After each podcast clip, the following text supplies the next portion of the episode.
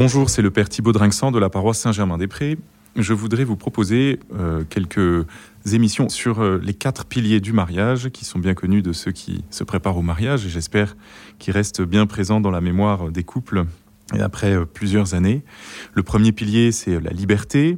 Le deuxième, c'est la fidélité. Le troisième, c'est l'indissolubilité. Et le quatrième, c'est la fécondité.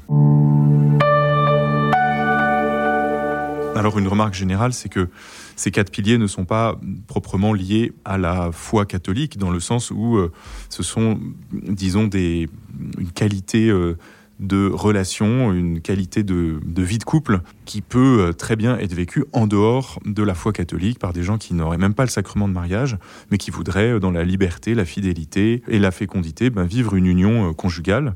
Donc, euh, première remarque, c'est que ces fondements du mariage chrétien, ils sont euh, hospitaliers euh, aussi pour des non-chrétiens, et c'est d'ailleurs ça qui justifie que l'Église permette, sous certaines conditions, aux catholiques d'épouser éventuellement des non-catholiques du moment qu'ils respectent ces quatre engagements qui sont pour le coup essentiels dans le mariage chrétien.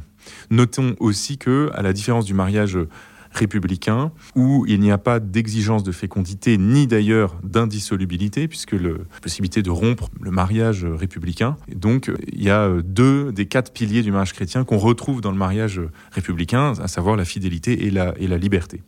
Alors, je voudrais commencer aujourd'hui par parler un petit peu du premier pilier, qui est la liberté. Aujourd'hui, nous estimons bien sûr que nous nous marions librement, puisqu'il n'y a plus tellement de, de mariage forcé. Alors ça peut exister encore dans d'autres cultures ou dans notre pays chez des gens euh, issus de, cultures différentes de la nôtre, mais disons que dans la mentalité euh, européenne, occidentale, euh, moderne, on suppose que les jeunes gens qui se préparent au mariage eh bien, sont libres dans le sens où leurs parents n'auront pas arrangé l'union, ne les forcent pas à se marier de manière coercitive.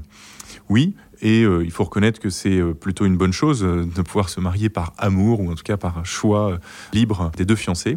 Néanmoins, la liberté, c'est plus qu'une absence de contraintes extérieures. Et donc, le pilier de la liberté reste aujourd'hui un véritable enjeu pour la préparation au mariage. Est-on vraiment libre lorsqu'on se marie On peut se poser la question d'autant plus que dans bon nombre de nullités reconnues par les tribunaux canoniques en cas de, de rupture et de reconnaissance de, de nullité de mariage, c'est souvent un défaut de liberté qui est invoqué, alors même que les fiancés n'étaient forcés par personne de se marier ensemble. Alors cet enjeu de la liberté, en effet, il concerne au fond la maturité des deux fiancés, capables ou pas de dire oui pour toute la vie. Parce qu'au fond, s'engager sur une parole et se dire oui sans réserve, cela suppose une maturité et une qualité de liberté qui n'est pas simplement déclarative. En effet, notre liberté ne consiste pas juste à proférer des bonnes paroles, à avoir des bonnes intentions. Notre liberté,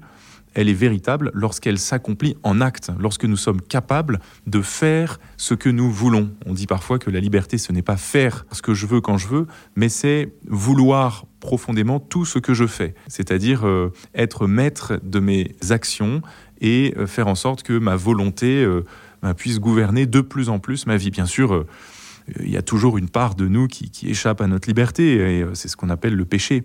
Mais il y a un, niveau de, liberté et de maturité nécessaire pour pouvoir s'engager et faire que le oui, je me donne à toi, oui, je te reçois, que l'on échange le jour du mariage, eh bien, soit suivi des faits, soit acté par notre vie. Et c'est ça la liberté.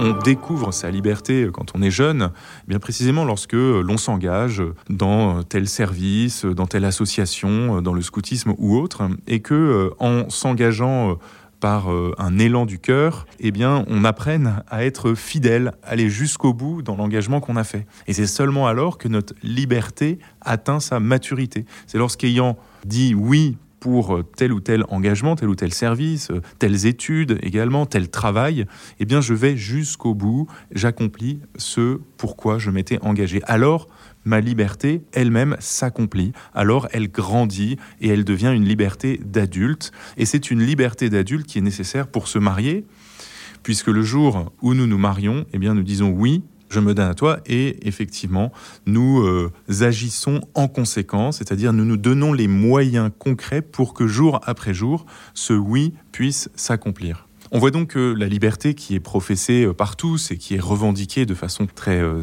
absolue euh, dans notre monde d'aujourd'hui, et il faut s'en réjouir parce qu'effectivement c'est un immense bien dont nous jouissons et que l'État nous garantit, mais nous nous apercevons que cette liberté doit encore avoir un niveau de qualité un peu plus grand et un peu plus spécifique qu'on pourrait qualifier peut-être même de typiquement chrétien, à savoir être une liberté en acte. Que votre oui soit oui, que votre non soit non, dit Jésus, tout le reste vient du démon. Et je crois qu'une des qualifications de cette liberté qui est requise par les époux dans le cadre du mariage chrétien, c'est euh, cette qualité du oui, c'est euh, cette euh, capacité à agir en conséquence de sa parole. Le Christ lui-même eh bien s'est livré librement à la mort. Hein. Ma vie, nul ne la prend, c'est moi qui la donne. Il est allé jusqu'au bout, hein, comme le dit euh, saint Paul. Il nous a aimés jusqu'au bout. Il euh, s'est donné jusqu'au bout. Il s'est anéanti jusqu'au bout dans la croix. Ainsi, il a euh, fait preuve d'un grand amour librement offert à l'humanité. Et cet amour, eh bien, a été source d'une fécondité toute particulière qui est le pardon des péchés, la réconciliation des hommes avec Dieu.